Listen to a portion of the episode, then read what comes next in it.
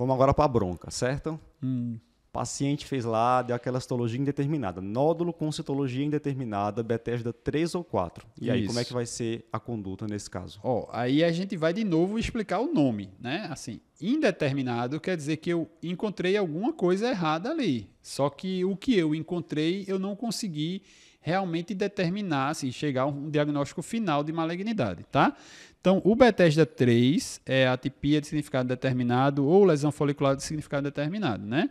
Então, você viu alterações de atipias, mas não fechou para maligno. O Bethesda 4 é é a neoplasia folicular, que a gente até já comentou que o folicular, ele não dá para dizer se é benigno ou maligno só pela citologia, porque você teria que ver invasão, teria que ver invasão de vaso, invasão de nervo, invasão de cápsula, algum critério ali de invasividade para determinar isso. Aí assim, aí é que onde vale muito mesmo é, você ver esse aspecto ultrassonográfico prévio. É um primeiro, uma primeira abordagem, né? Então, por exemplo, uma lesão folicular, deu neoplasia folicular. Aí você olha lá o ultrassom, tinha extensão esteroidiana. Pô, então é maligno, né? Você já tem invasão, você já viu que tem, né? Então você não tem nem o que discutir. Mesmo tempo, se você pega uma lesão lá, bonitinha, regular, tudo certinho, Tirades 4 ali forçando a barra, só do solo de poecóico, e deu alguma coisa, aí você poderia acompanhar.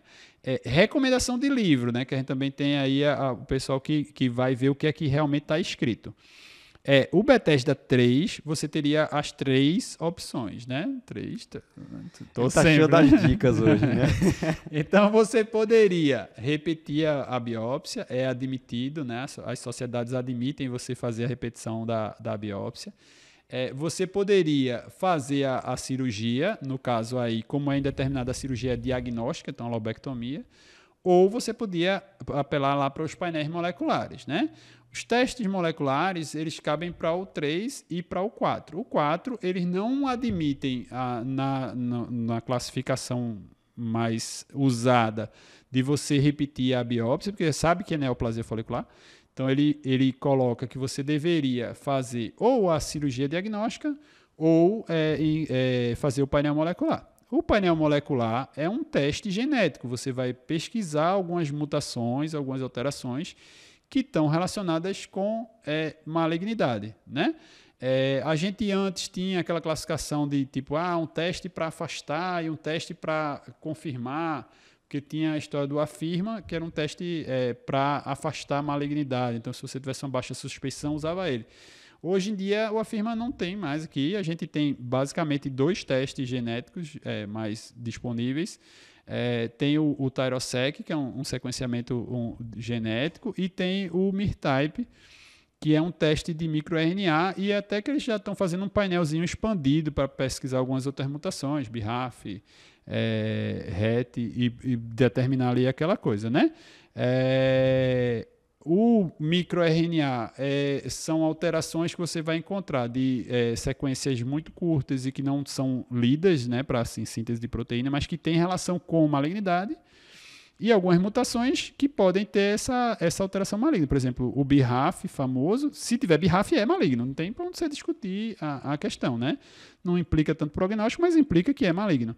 Então, o teste genético pode ser utilizado, tem um valor preditivo positivo e negativo alto, uma sensibilidade e especificidade boa, pode ser usado nesse contexto. Tem um custo. Né? É, a grande limitação é a questão financeira. A gente trabalha no SUS e é. não é nossa realidade. É, né? Recentemente é, foi colocado, já existe um código, é, é, sem fazer propaganda, mas já fazendo, é, existe um código de, de procedimento do MIRType no Brasil. Então, assim, poderia ser colocado até para a questão dos convênios. Né? Não, não tem isso ainda.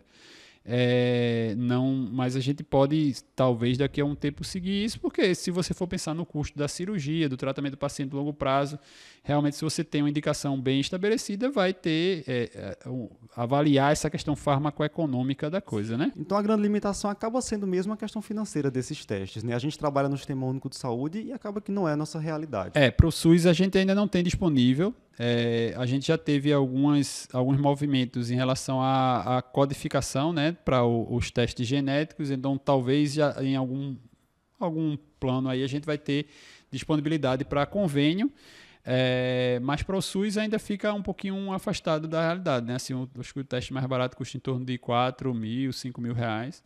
Então é um custo ainda elevado, é, mas a gente vai precisar fazer estudo de farmacoeconomia para ver isso aí direitinho. Se você pensar que ele vai fazer uma cirurgia, que vai ter recuperação cirúrgica, todas as consultas a posteriori que vai precisar fazer, né? Talvez é, vale a pena. Certo. Vamos resumir então a conduta, pensando naquele caso clínico do início. Aquele nódulo que foi puncionado tem um Bethesda 4. Se não há disponibilidade do teste molecular, ou ainda se já no início esse nódulo tem uma característica ultrassonográfica uhum. suspeita, cirurgia, cirurgia. Certo? Pelo menos uma lobectomia. Aí, é. patologista em sala, né? é, essa questão do patologista em sala é outra polêmica também, porque veja só, é, o Bethesda 4, particularmente, como a neoplasia falou que você quer ver invasão, o teste de congelação é colocado como não sendo muito indicado nessa situação, né? Então, assim, Embora a gente use isso, o pessoal fala muito, os próprios patologistas gostam, mas assim, se a gente for seguir recomendação de guideline, a, a biópsia por congelação não é uma boa uma opção assim tão segura em relação à malignidade no Bethesda 4. Talvez no 3 até caiba alguma coisa, tá?